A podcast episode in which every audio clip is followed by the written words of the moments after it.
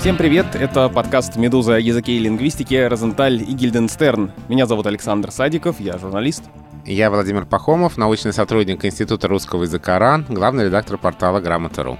И сегодня у нас особый выпуск, потому что мы решили поговорить про заимствование, но не просто про заимствование, в этом и вся соль, что называется. Дело в том, что, как правило, когда мы говорим про заимствование, всегда разговор сводится к тому, что вот русский язык замусорен какими-нибудь английскими словами. Ну, или там мы начинаем вспоминать историю заимствования и говорим, ну вот, все было замусорено французскими словами в 19 веке. Но на самом деле есть много других языков, из которых тоже приходило много заимствований. И речь сегодня у нас пойдет о заимствованиях из тюркских языков, о так называемых тюркизмах. Поговорим о том, какие они были в разные эпохи в русском языке, что с ними происходит сейчас и как сейчас э, живут и существуют языки Средней Азии, киргизский и узбекский в частности. И попробуем понять, есть ли сегодня примеры, когда из этих языков к нам приходят новые слова, или процесс все-таки только обратный, когда из русского языка слова проникают на восток. То есть мы сегодня снова говорим о языковых контактах, но уже не про каршеринг, буккроссинг и дауншифтинг, а, а про слова, которые приходили с другой стороны в русский язык, а это очень много слов,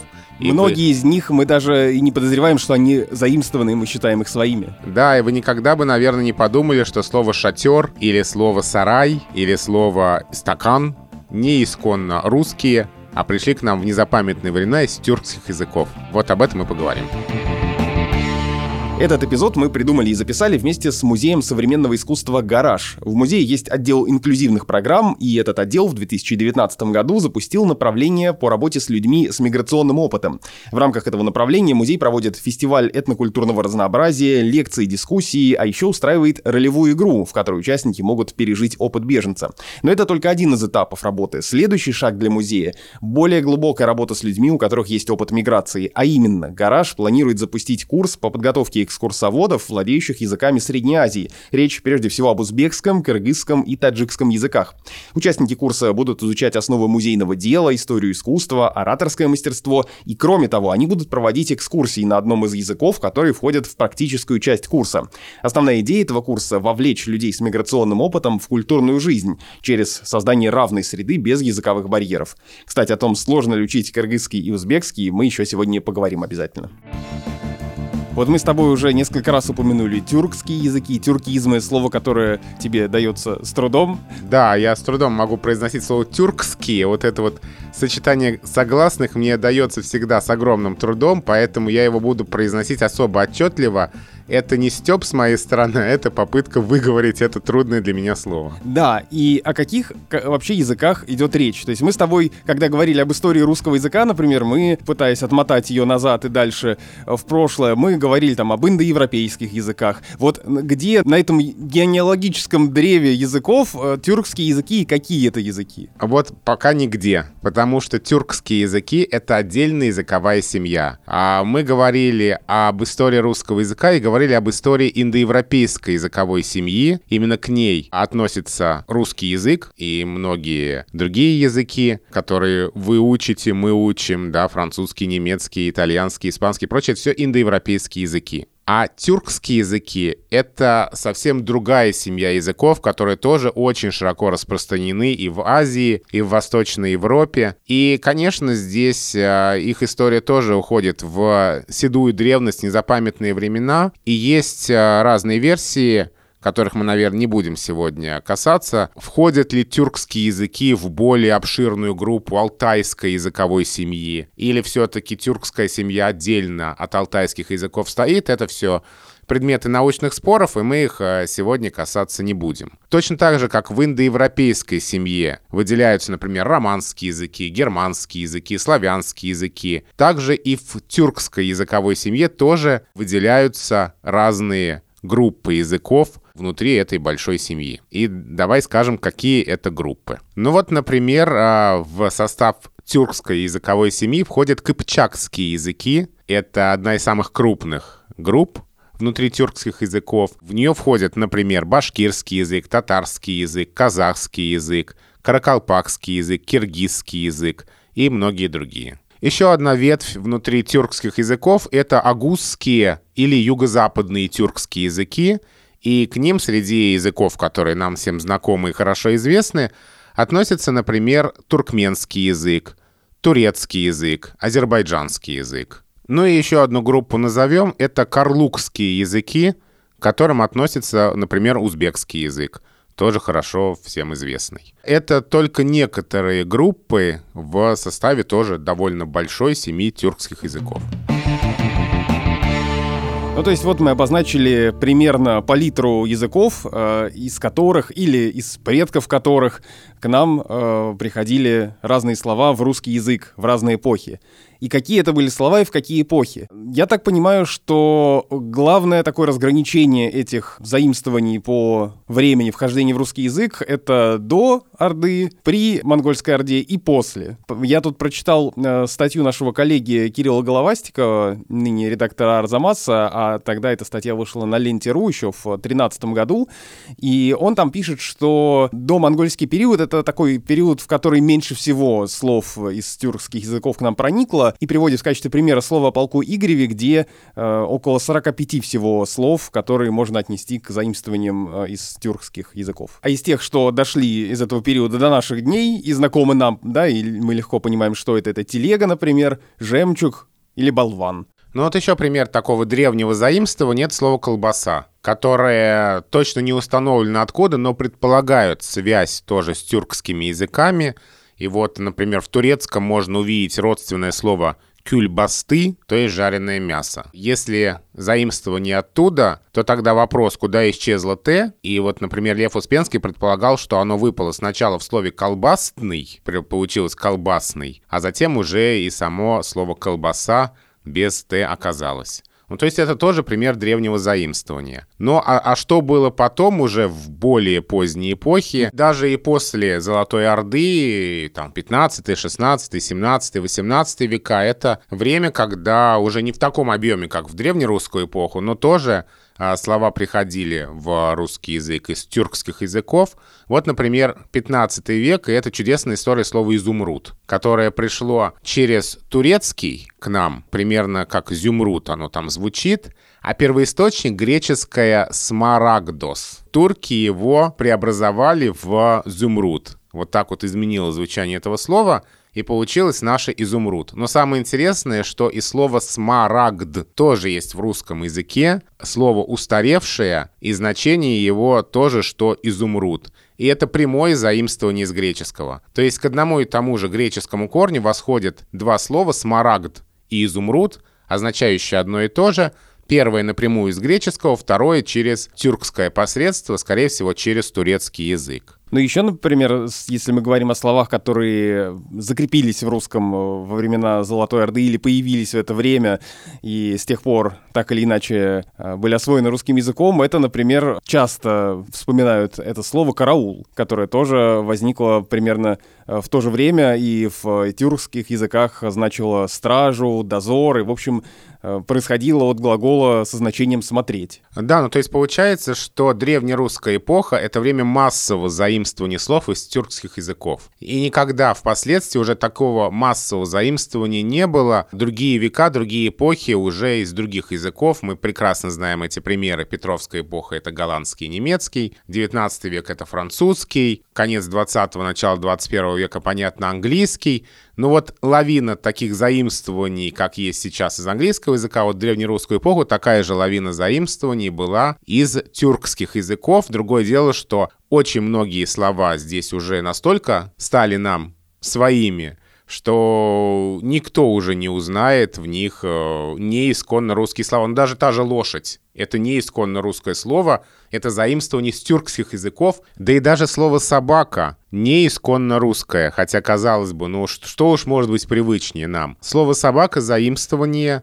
и вот как замечательно пишет Лев Успенский. Если бы вы, попав ко двору Владимира Киевского, выбронили бы какого-нибудь грубияна собакой, он не понял бы вас. Русский язык того времени знал только слово «пес», ну или даже «пес», если мы говорим о времени до перехода «е» в «о», о котором мы говорили в одном из выпусков. А откуда пришло «собака», вот точно не установлено, есть две версии.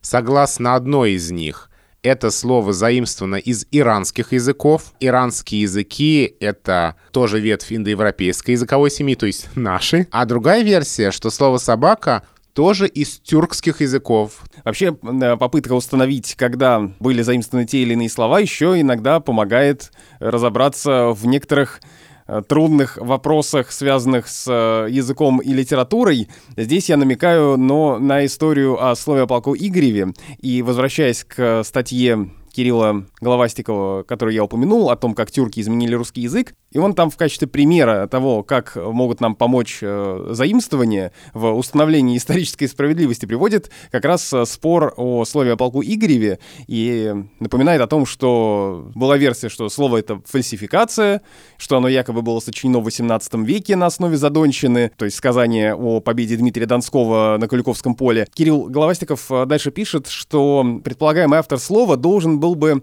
уметь отличать тюркские заимствования до монгольского периода от тех, что попали в русский язык с Ордой позже, и ему пришлось бы, переделывая задончину, если мы говорим, что это фейк, да, поздний тюркизм выбросить, а ранний оставить. Но, в общем, это слишком сложная была бы задача для того человека, который бы фальсифицировал слово полку Игореве, и мы видим, что версия о том, что оно подлинное, гораздо более убедительна, чем то, что она фейк, и в этом тоже помогают слова, которые использованы автором того и иного произведения потому что у двух памятников всего семь общих тюркизмов, а в сказании о походе Игоря их в шесть с лишним раз больше. Давай назовем замечательную книгу Андрея Анатольевича Залезняка «Слово о полку Игореве. Взгляд лингвиста». Если кто-то из наших слушателей хочет подробнее узнать, что говорит современная наука об этом произведении и почему версия о том, что это более поздняя подделка не выдерживает никакой критики, и эта вероятность практически равна нулю, вот можно прочитать у Андрея Анатольевича Залезняка очень трудно, на самом деле, достоверно понять, э, когда конкретно, прям, я не знаю, в какой век пришло к нам то или иное слово и из какого конкретно языка. Именно поэтому мы говорим о тюркских языках вообще. Почему так и почему мы не можем это установить, об этом мы сейчас поговорим с Вячеславом Николаевичем Белоусовым, кандидатом филологических наук, доцентом, заведующим кафедрой русского языка и теории словесности Московского государственного лингвистического университета. Вячеслав Николаевич, здравствуйте. Здравствуйте.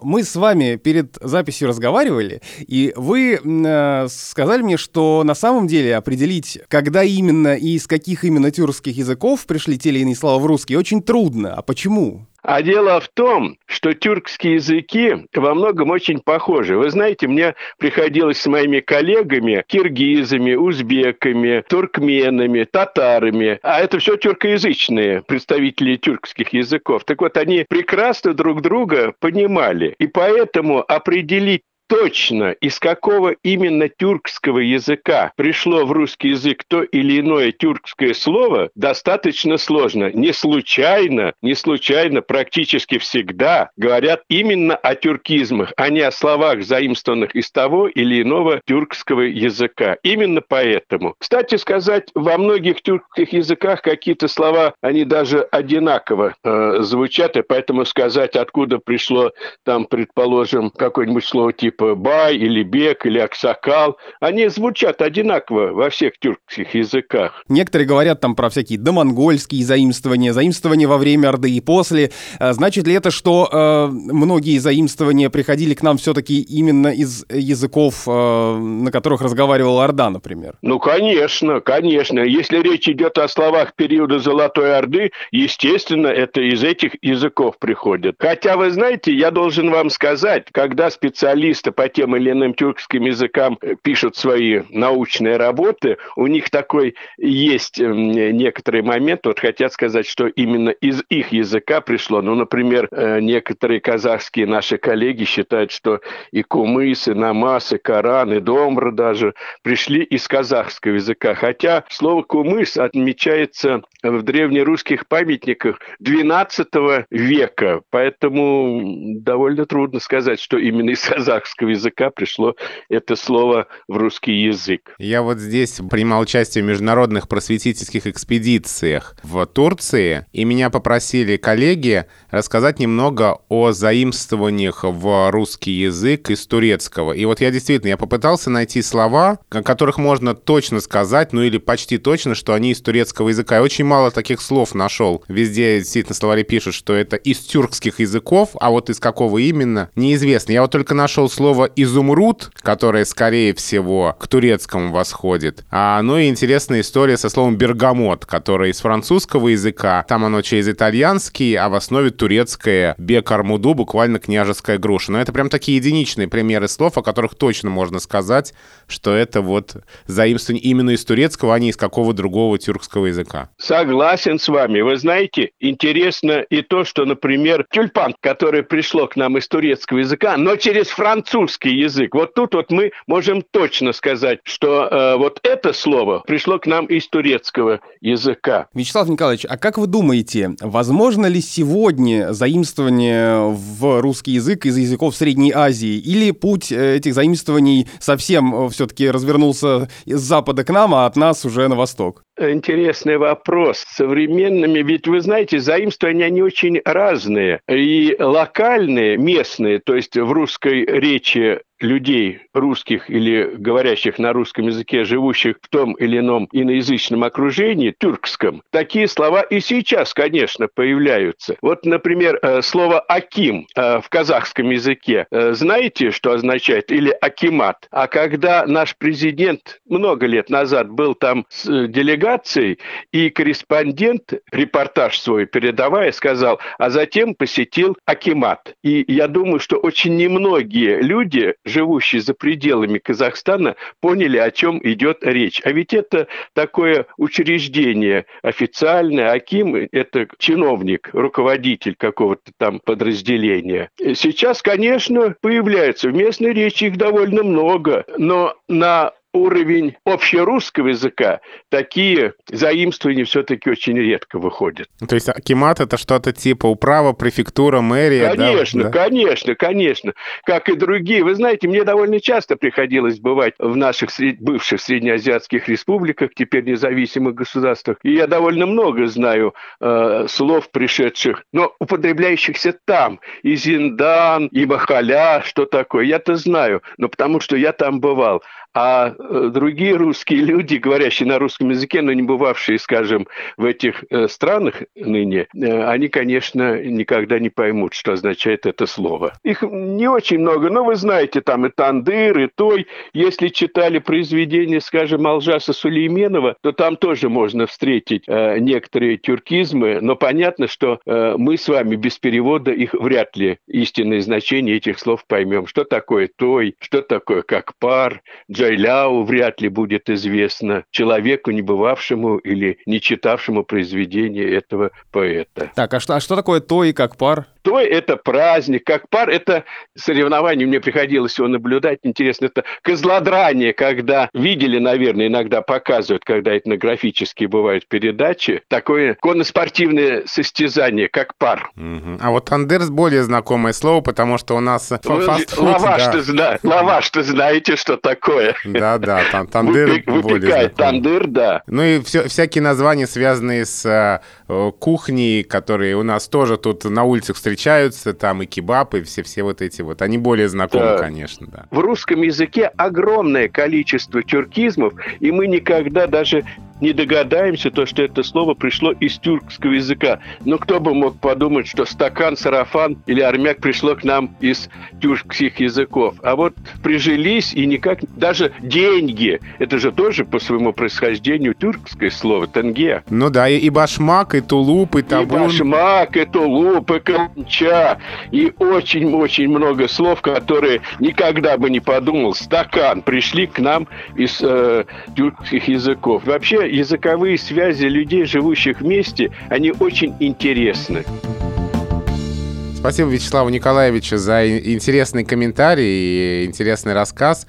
И это действительно правда. А, вот я как э, говорил, э, я хотел найти слова, которые именно из турецкого языка были заимствованы. И вот очень мало примеров нашел, где прям точно можно сказать, что это именно турецкий язык, а не какой-либо другой. Но вот мне из всех этих слов, которые я называл, мне очень понравилась история Бергамота. У нас на грамоте был вопрос, Бергамот, связан ли он с названием итальянского города, которое, как мы знаем, звучит по-разному, Бергамо или Бергама. Бергамо... Но никак не Бергамо. Да, Бергамо ближе к итальянскому произношению, а Бергамо вошло уже в русскую культуру с таким ударением, Труфальдина из Бергама, и мы, конечно, это помним, и нам сложно говорить Бергамо. Ну что, спойлер, э, связано или нет? Отчасти да. Но очень интересным образом. Бергамот восходит к турецкому слову «бег-армуду», буквально княжеская груша. И наши коллеги из Турции в Стамбуле, когда я эту историю рассказывал, это подтвердили. А вот это слово попало в итальянский язык сначала. И что сделали итальянцы? Непонятный набор звуков. Бывает, что носители языка не очень понимают что за слово перед ними. Ну, в общем, полклопа практически. Это история про полклопа.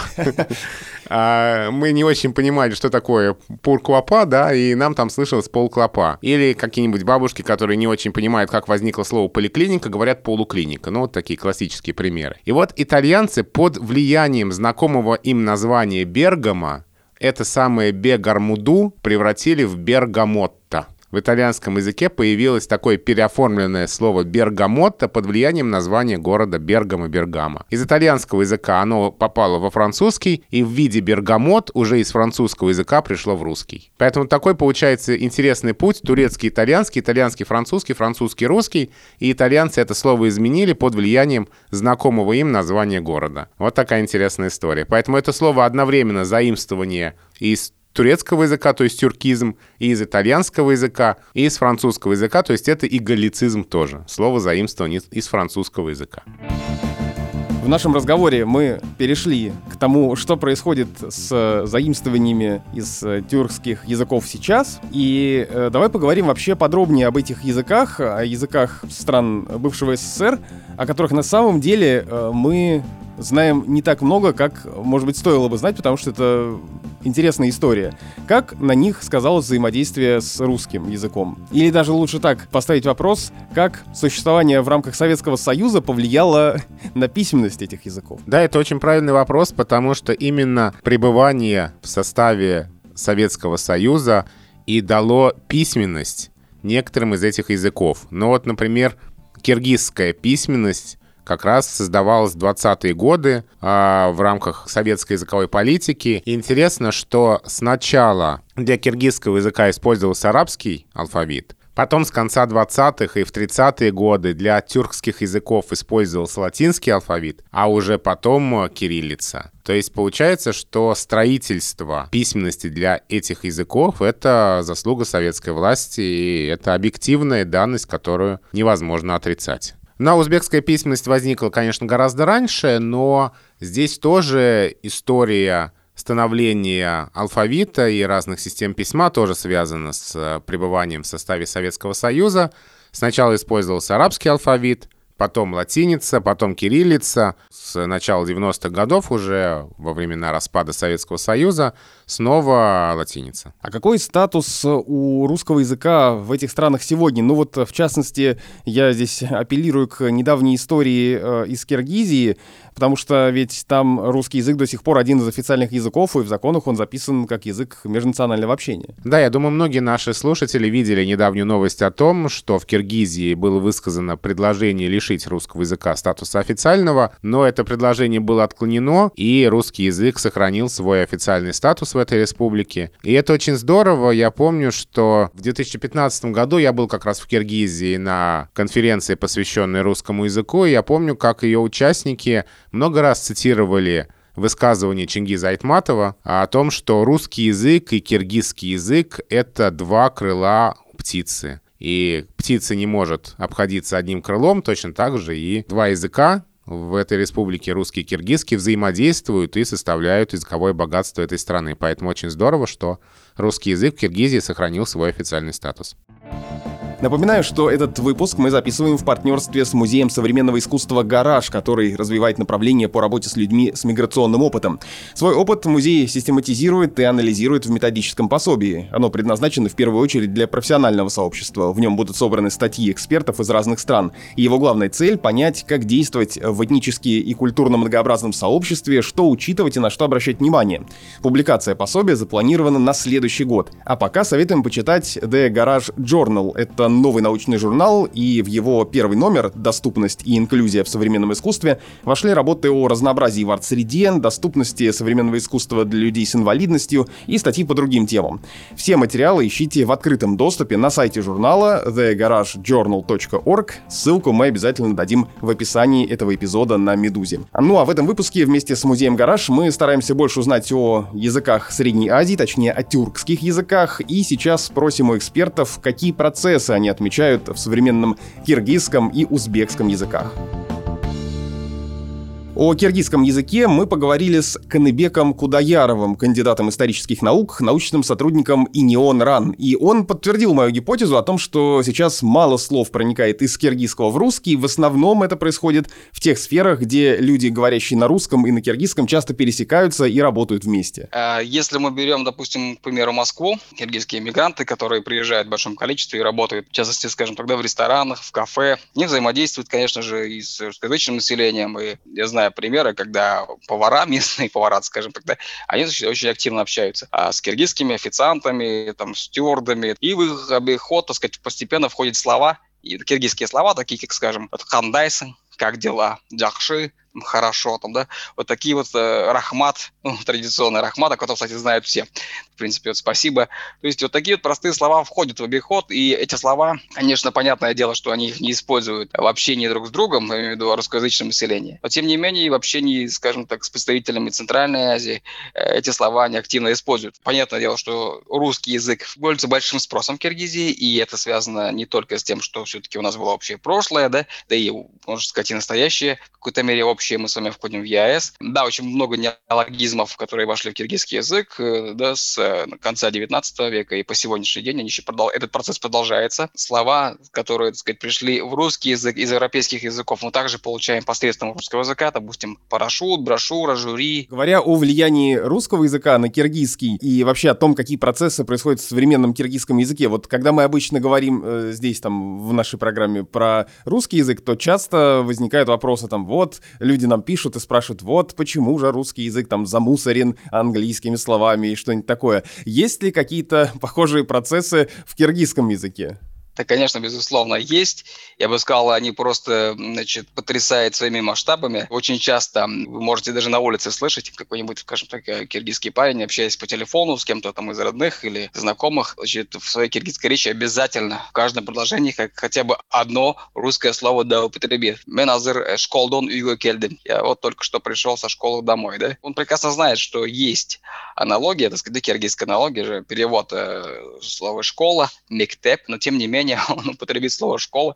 Видимо, потому что все-таки в его обиходе, ну, в его, может быть, круг общения и та среда, в которой он находится, русскоязычная, может быть, это влияет в большей степени. Считают ли э, некоторые носители киргизского языка, что это проблема? Безусловно, есть такая часть общества, которая считает, что русский язык настолько сильно проникает э, в нашу жизнь посредством, да, и масс-медиа, посредством интернета, поскольку все-таки более 90% э, средств массовой информации в интернете представлены именно на русском русском языке, ну, в киргизском пространстве, и только около 10 на киргизском языке. Конечно, все это некие выводы все-таки в умах у этих людей рождает, и они считают, что все-таки надо бы в какой-то мере все-таки продвигать и развитие киргизского языка, больше печатать на киргизском, больше развивать киргизский язык. Но, как вы сами понимаете, экономическая ситуация такова, что львиная доля киргизской молодежи находится именно в России. И поэтому в этом плане, да, я бы сказал, что русский язык, он, безусловно, сейчас начинает доминировать, несмотря на все те, а, так сказать, сказать, какие-то э, заметки в газетах, какие-то выступления отдельно взятых лиц, э, лидеров, да. Это, конечно, все, значит, имеет место быть, но тем не менее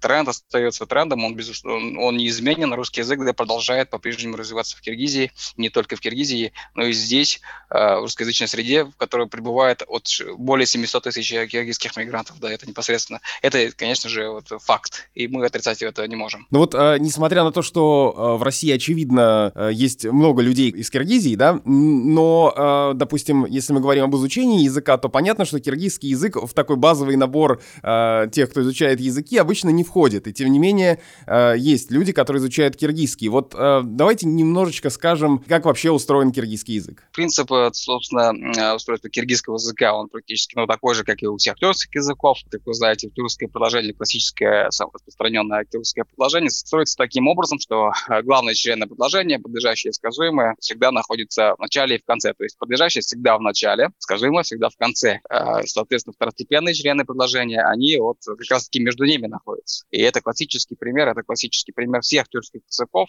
В этом плане тюркские языки неизменны, и они очень похожи друг на друга. И вот, допустим, простой пример. Я пришел домой. В переводе на киргизский «мен ügü келдим». «Мен» — это «я», «кельдым» — сказуемое да, в конце предложения, и «ügü» домой. То есть, если есть какое-то уточнение еще, то оно все равно будет в середине. А вот, конечно, есть примеры, когда, допустим, есть какие-то придаточные, сложно сочиненные предложения, да, понятное дело, что там, так сказать, это может меняться, как и в русском языке. И вопрос в другом, если мы говорим конкретно о людях, которые пытаются изучать язык с нуля, да, киргизский язык с нуля, конечно, для них достаточно и вот этого материала, в принципе, чтобы выстраивать простые предложения и общаться. Но еще же надо помнить э, о том, что киргизский язык — это так называемый, сейчас страшное слово скажу, агглютинативный.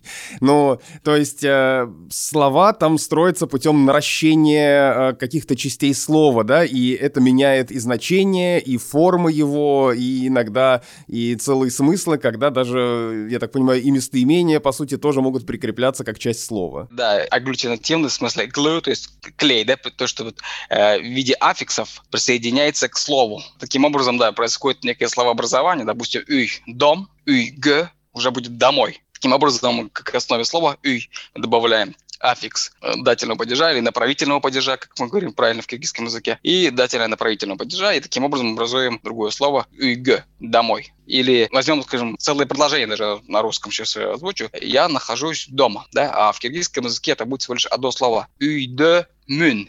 «Үй» – «дом», «дö» – «дома», «мюн» – «нахожусь я». Получается, «я нахожусь дома» будет «үйдө То есть, пожалуйста, по соединению двух аффиксов к основе слова мы образуем уже целое предложение.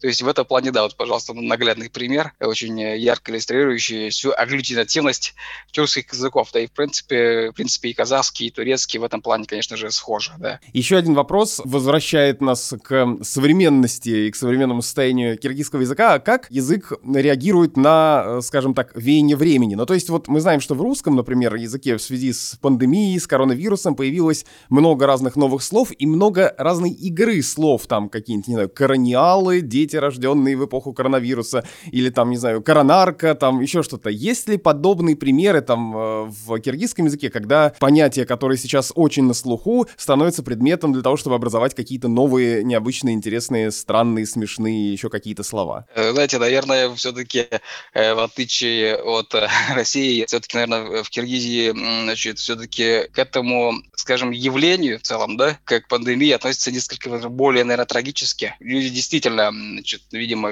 ощущают некую, возможно, беспомощность, поэтому какого-то рода, так скажем, насмешки, не то что насмешки, или шутки в этом плане, или, значит, э, ну, даже образование каких-то сленгов, да, шутливых, там, каких-то насмешек над вирусом, что мы, ну, все-таки, да, ну, что это не так все серьезно, что мы, на самом деле, сможем это легко победить и всегда сможем все это проконтролировать и остановить. То есть в этом плане в Киргизии таких вот э, оптимистичных надежд, наверное, гораздо гораздо меньше, чем в России. Именно на Рассете можно связать то, что в Киргизии нет шутливых каких-то, да, там, фраз, э, сленга какого-то особого на эту тему нет. Коронавирус и коронавирус, вирус и вирус, то есть корона. Вот, пожалуй, и все определения, ну, все, которые, в общем-то, касаются пандемии COVID-19, поэтому в этом плане, наверное, уже сказать нечего, если говорить о Киргизии. Спасибо Канабеку Кудаярову за такой подробный комментарий. А что сегодня происходит в узбекском языке? Узбекский язык, как и киргизский, о котором мы только что поговорили, тоже агглютинативный язык. Вот, я могу выговорить это слово. То есть, еще раз, большую роль в определении значения и форм слова играют окончания, аффиксы, в общем, разные части, которые представляются к основе.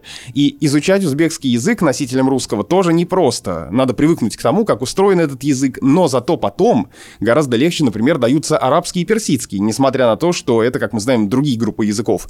Но это не я такой умный, это я пересказываю наш разговор с Бегам Караевой. Она кандидат педагогических наук и преподаватель узбекского языка Московского государственного лингвистического университета.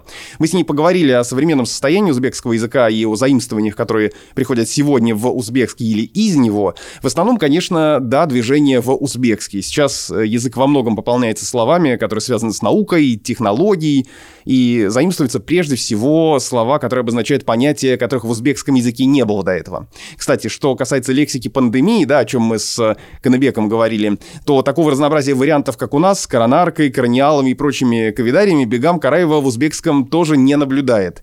Э, да, используются слова коронавирус, ковид, но разгула игры слов, по ее мнению, нет. Естественно, это тоже слово ковид-19 э, или там коронавирус. Дословно не стали, допустим, переводить или коронавирус. Коронавирус точно так же и произносится в узбекском языке тоже. А вот другой интересный аспект связан с тем, попадают ли сегодня в русский язык слова из узбекского. Бегам Караева говорит, что да, но в очень ограниченном количестве и в определенных сферах. Собственно, что сегодня сегодня э, ранее упоминал Вячеслав Белоусов, да, когда мы с ним э, обсуждали эту тему, когда говорящие на русском локально начинают применять слова и понятия другого языка. Э, в случае с русским и узбекским это происходит в спортивной среде. Сегодня, можно сказать, 13 слов, которые в судейских коллегах, там, члены жюри, естественно, очень хорошо понимают, независимо от своей национальности, сегодня они могут спокойно произносить такие слова, например, «ортагя», в середину. Таазым – поклон, кураж – борьба, халал – ну, честно можно сказать. Йомбош – йомбош – это сбока или боковое. Чаля – неполные. Дакке – предупреждение. Танбих – это тоже вид э, предупреждения. Гром – это совсем нечестно.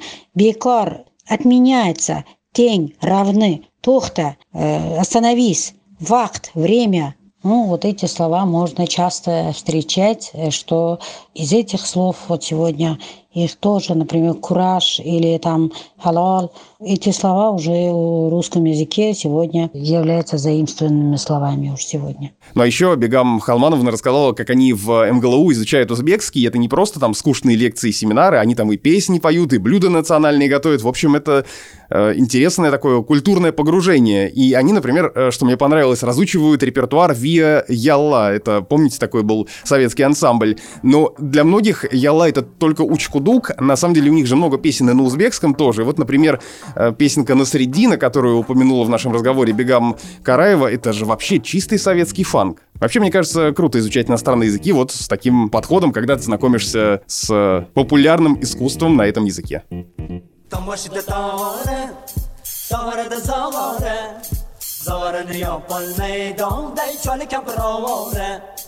Zorani yopolmaydi, olday cho'likam birovora у нас на самом деле практически в каждом эпизоде есть э, какая-нибудь э, часть, в которой, может быть, мы это не проговариваем специально, но возникает э, так или иначе вопрос серии «Как правильно?». И мы берем, я не знаю, отвечаем на самые популярные вопросы, связанные с той или иной темой. Так было и в третьем сезоне, особенно, конечно, где у нас был русский язык и разная тематическая лексика. Но и даже в этом сезоне, когда вы пишете нам письма на почту подкаст собакамедуза.io и спрашиваете о том, как правильно произносить те или иные слова например, или писать. И с нашей сегодняшней темой тоже связан ряд таких вопросов. И в нашем сегодняшнем выпуске вы могли заметить э, и вариант Кыргызстан, и слово киргизский, и слово киргизский, и Киргизия. Вопрос эксперту.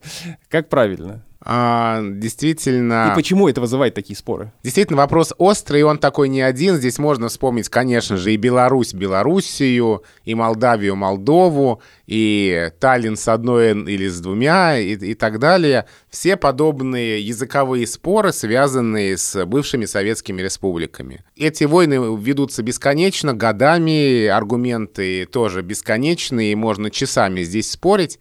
Вот мне кажется, выскажу, наверное, свою здесь э, позицию, что в этих спорах очень часто забывают вот о чем. Что для языка очень важным является, во-первых, удобство произношения, а во-вторых, традиция. Удобство произношения в каком смысле? Что вот мы можем, например, сотни раз говорить, что правильное ударение — генезис. Именно так в соответствии с происхождением этого слова рекомендуют произносить словари. И, например, в словаре Михаила Абрамовича Штудинера, поддержим традицию и, и упомянем Михаила Абрамовича в этом выпуске тоже, тоже говорится генезис, не генезис. Но особенно, например, если мы возьмем творительный падеж, генезисом. Смотри, после ударного слога три безударных. Это жутко неудобно для языка. И поэтому, как бы мы этому не противились, а язык толкает на сторону ударения генезис. Но, между прочим, в тех мешках писем, которые мы получаем, электронных, конечно, было одно из писем, э, в котором после нашего выпуска об ударениях э, слушатель написал, что именно ударение генезис поразило его больше всего. Ну да, потому что откуда оно взялось? Из языка источника. Но мы привыкли, может быть, уже даже сл- слышать генезис, и если раньше словари строго его запрещали,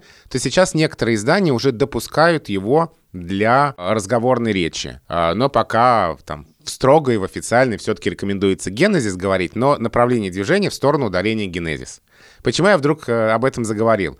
Показать, что удобство произнесения важнее соблюдение каких-то, может быть, даже вот спущенных сверху норм, в данном случае спущенных из языка источника. Для русского языка удобнее произносить Киргизии, чем Кыргызстан, и киргизы, чем кыргызы. Просто в силу того, какие сочетания, каких звуков характерны или не характерны для русского языка. Поэтому в живой речи сохраняется вариант Киргизия, а для официальных текстов, пожалуйста, можно использовать и используется официальное название Кыргызстан. И в этом нет никакого ни неуважения, неуважение, не игнорирование просьб другого государства. Это только дело в каких-то языковых законах, каких-то традициях именно русского языка. И второй важный аспект. Мы очень консервативны по отношению к языку, и к письменности тем более. Нам важно видеть привычный графический облик слова. В силу ровно той же привычки, в силу которой мы исключение деревянной, стеклянной, оловянной из двух «н» не спешим переводить в написание с одной «н». И по-русски привычно писать «Таллин» с одной «н», белорусский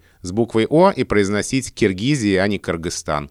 И в этом нет, повторяю, ни малейшей доли неуважения к другим странам. Один из вопросов, на который мы в течение сегодняшнего разговора пытаемся ответить, а какие слова в последнее время могли прийти к нам из э, тюркских языков, ну, может быть, конечно, речь не о последних годах, но о последних десятилетиях, наверное. И тут мне на ум приходит слово «манты», а может быть «манты». А что с ним? Как его, во-первых, правильно произносить? А вот именно так. То ли манты, то ли манты. А здесь э, проблема, опять же, мы возвращаемся к истокам. Мы здесь говорим о том, что это слово заимствовано русским языком из тюркских, но невозможно точно установить, из какого именно, потому что это блюдо существует у многих народов Центральной Азии, Восточной Азии. Оно известно под разными названиями, и в разных языках оно звучит немножко по-разному. И получается, что русский язык в каком-то смысле дважды это слово заимствовал в форме похожей на манты и в форме похожей на манты. Я помню историю, опять же, вот связанную с Киргизией. Это слово в разных словарях русского языка зафиксировано с разным ударением, причем мне неизвестен ни один словарь, который бы говорил, что правильные манты и манты. Либо в словаре только манты без вариантов, либо в словаре только манты без вариантов. И вот я помню, что когда пять лет назад я был в Киргизии на той самой конференции, о которой я уже рассказывал, нас встретили с восточным гостеприимством и вечер накануне конференции нам накрыли в ресторане прекрасный стол, там уходящий в бесконечность с разными замечательными вкусными блюдами. И в том числе там было это блюдо, и я руководителя русского дома в Бишкеке а, спросил, как вы это называете. Он сказал манты. Я подумал, о, надо запомнить, что в Киргизии это называют манты. И вот как раз на следующий день конференции я там рассказывал о словарях, о нормах, о вариантах, об ударениях, и в том числе привел пример этого слова – а, и сказал, я знаю, что у вас говорят манты. И а, все очень удивились, да? Не все. А на конференции были преподаватели русского языка из разных областей Киргизии и несколько человек из соседнего Казахстана. И когда я это сказал, примерно половина зала одобрительно закивали, а вторая половина возмущенно зашушукались. И сказали мне, что нет, мы это называем манты. И вот мы стали выяснять, кто откуда, и выяснил, что даже в разных областях Киргизии это слово произносят по-разному. Где-то манты, где-то манты. То есть получается, что здесь нет единой нормы, единого ударения. И, э, как я уже сказал, заимствование, видимо, одновременно из разных языков. И поэтому эти два варианта в русском языке закрепились. Где-то, наверное, было больше выходцев из тех мест, где это слово звучит примерно как манты, где-то из тех мест, где это слово звучит примерно как «манты», но вот русский язык оба варианта принял, и посмотрим, что он дальше с этим словом сделает. Наверное, со временем какой-то вариант все-таки в качестве основного установится, но пока э, в употреблении есть оба варианта. Еще один аспект темы, о которой мы сегодня говорим, ну, языковой аспект на самом деле все равно, несмотря на то, что у него есть и социальные, и политические, и другие какие-то подтексты, это разговор о людях с миграционным опытом. Обозначу это так. И на самом деле здесь мы говорим о том, что есть у нас слова «мигрант», там говорят «трудовой мигрант», есть иммигранты, есть еще эмигрант. И давай сейчас с точки зрения языка попробуем разобраться, чем все эти три слова отличаются, и как не запутаться в их написании и значениях. Ну вот слово «мигрант», оно в этой тройке слов а, относительно новое и еще, в общем-то, не всеми принимаемое. Я вот помню, что мы в школе учили, чем отличаются эмигранты и иммигранты. Вот эти Один въехал, другой выехал? Да, вот эти традиционные паронимы, которые всегда были там в группе слов э, абонент-абонемент э, и другие, которые часто путают. Адресат-адресант и так далее. И мы запоминали, что эмигрант — это тот, кто выехал, тот, кто переселился из своей страны в другую страну. С одной «М». С одной «М» и с буквой «Э» в начале. А иммигрант — это тот, кто въехал, то есть это иностранец, поселившийся в какой-либо стране на постоянное жительство, с двумя «м» и с буквой «и» в начале, иммигрант. И вот сейчас э, эти слова очень редко используются, а используется слово «мигрант», ну, в значении человека, который переехал. Вот мне кажется, что здесь на самом деле может быть попытка уйти от этой путаницы. Потому что эмигрант, иммигрант — это все время очень сложно запомнить, а слово «мигрант» снимает эти проблемы — и, видимо, поэтому оно так э, часто, так э, обширно употребляется и кажется, что вытесняет все остальные слова. Посмотрим, как будет дальше это слово жить в русском языке. И хочется, чтобы если какие-то вот появились у него отрицательные коннотации, то они уходили бы. И еще одно слово, которое мы можем вспомнить, говоря о миграции, это инклюзия, ну или инклюзивность. Но вообще в российских нормативных словарях этого слова нет. Я посмотрел все, что есть э, на грамоте, свои какие-то книжечки открыл. Нигде э, я не, не увидел словарной фиксации этого слова в российских словарях, но тем не менее это слово есть, и мы его в нашей речи так или иначе встречаем, но многие понимают инклюзию только как э, включенность в образование и другие сферы жизни людей с инвалидностью. На самом деле, и это, кстати, отражено в англоязычных толковых словарях, ну, например, такое значение фиксирует словарь Мериам Вебстер, инклюзия, э, здесь речь идет не только о людях с инвалидностью, но вообще обо всех людях, которые по разным причинам оказываются исключены из общества. И с миграцией поэтому это тоже связано. Спасибо нашему партнеру, Музею современного искусства «Гараж». Музей в рамках работы отдела инклюзивных программ проводит просветительские курсы, дискуссии, фестивали, которые направлены на взаимодействие с людьми с опытом миграции и вынужденного переселения. Если вам интересна тема инклюзии и разнообразия, в том числе миграции и этнокультурного многообразия, следите за новостями на сайте «Гаража», а также в телеграм-канале отдела инклюзивных программ музея «Инклюзия без иллюзий». Ну что ж, на этом все. Это был подкаст «Розенталь и Гильденстерн», подкаст о языке и лингвистике. Меня зовут Александр Садиков, я журналист. Я Владимир Пахомов, научный сотрудник Института русского языка РАН, главный редактор портала Грамота.ру. Подписывайтесь на нас, мы есть на всех основных платформах, в Apple Podcast, на Яндекс Музыке, на Кастбоксе, в Букмейте, даже на YouTube мы есть, в Google подкастах. Ну и, конечно же, пишите нам на почту подкаст собакамедуза.io, потому что в заключительном выпуске сезона мы обязательно ответим на ваши письма, сделаем огромный, потому что писем очень много, огромный выпуск с ответами на ваши вопросы. Постараемся какие-то ваши сомнения, связанные с языком, развеять, ну или просто поговорить о том, как меняется русский язык, что мы, в общем, в каждом выпуске и делаем. До встречи!